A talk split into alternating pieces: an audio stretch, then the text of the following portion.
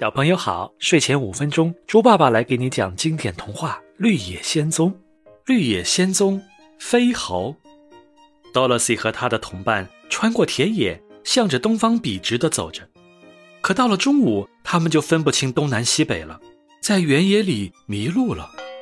他们只好像没头的苍蝇一样到处乱撞，不停地走啊走啊，一直走到月亮升起，也没找到出路。Dorothy、狮子和 Toto 都累坏了，躺在花香馥郁的花丛中，很快就睡着了。稻草人和铁皮人站在他们身边，向四处眺望着。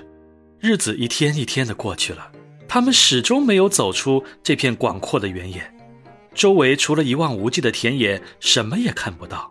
我们肯定走错路了。如果我们找不到通往翡翠城的路，我将永远得不到脑子了。稻草人忍不住说：“铁皮人也沮丧地说，我也得不到我的心了。你们瞧，我们哪儿也去不了了。”狮子几乎要哭了。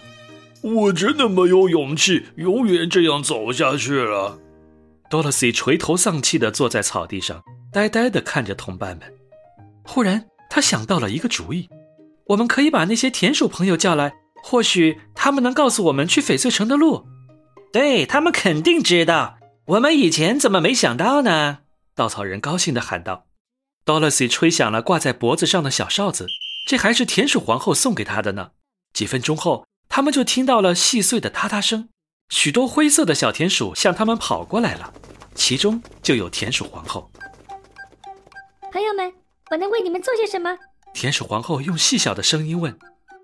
我们迷路了，Dorothy 说。你能告诉我们到翡翠城怎么走吗？田鼠皇后说：“当然可以，但那里离这里很远，因为你们一直在朝相反的方向走。”她注意到了 Dorothy 的金冠，就建议说：“你们为什么不动用这点金冠的魔力呢？用金冠把飞猴召唤来，让他们帮助你们。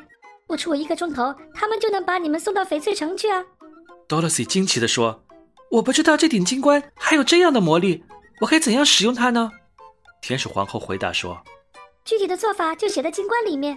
不过，如果你要叫飞猴来，我们必须先离开了，因为他们喜欢捉弄我们。” Dorothy 不安地问：“那他们会不会伤害我们？”“不会，不会，他们必须服从金冠的主人。”说完，天使皇后带着所有的天鼠急匆匆地走了。Dorothy 摘下头上的金冠，看见金冠的内衬里果然写着一些字，他按照上面的指示念动了咒语。他刚念完咒语，便听到一阵嘈杂声和拍打翅膀的声音。一群飞猴迅速地飞到他们面前。飞猴首领在多萝西面前深深地鞠了一躬，问：“你有什么吩咐？”多萝西说：“请把我们送到翡翠城。”飞猴首领二话不说，便与其他飞猴用毛茸茸的长手臂托起了多萝西、稻草人、铁皮人、狮子，还有 Toto，向着翡翠城飞去。飞猴飞得非常平稳，Dorothy 觉得坐在飞猴的手臂上好舒服呀。不到一个钟头的时间，翡翠城就出现在他们面前了。飞猴们把 Dorothy 小心地放在城门面前，然后飞猴首领又向 Dorothy 深深地鞠了一躬，便带着手下迅速消失了。Dorothy 感慨万分地说：“这可真是一次愉快舒适的旅行啊！”是啊。你居然得到了这顶金冠，我们真是幸运。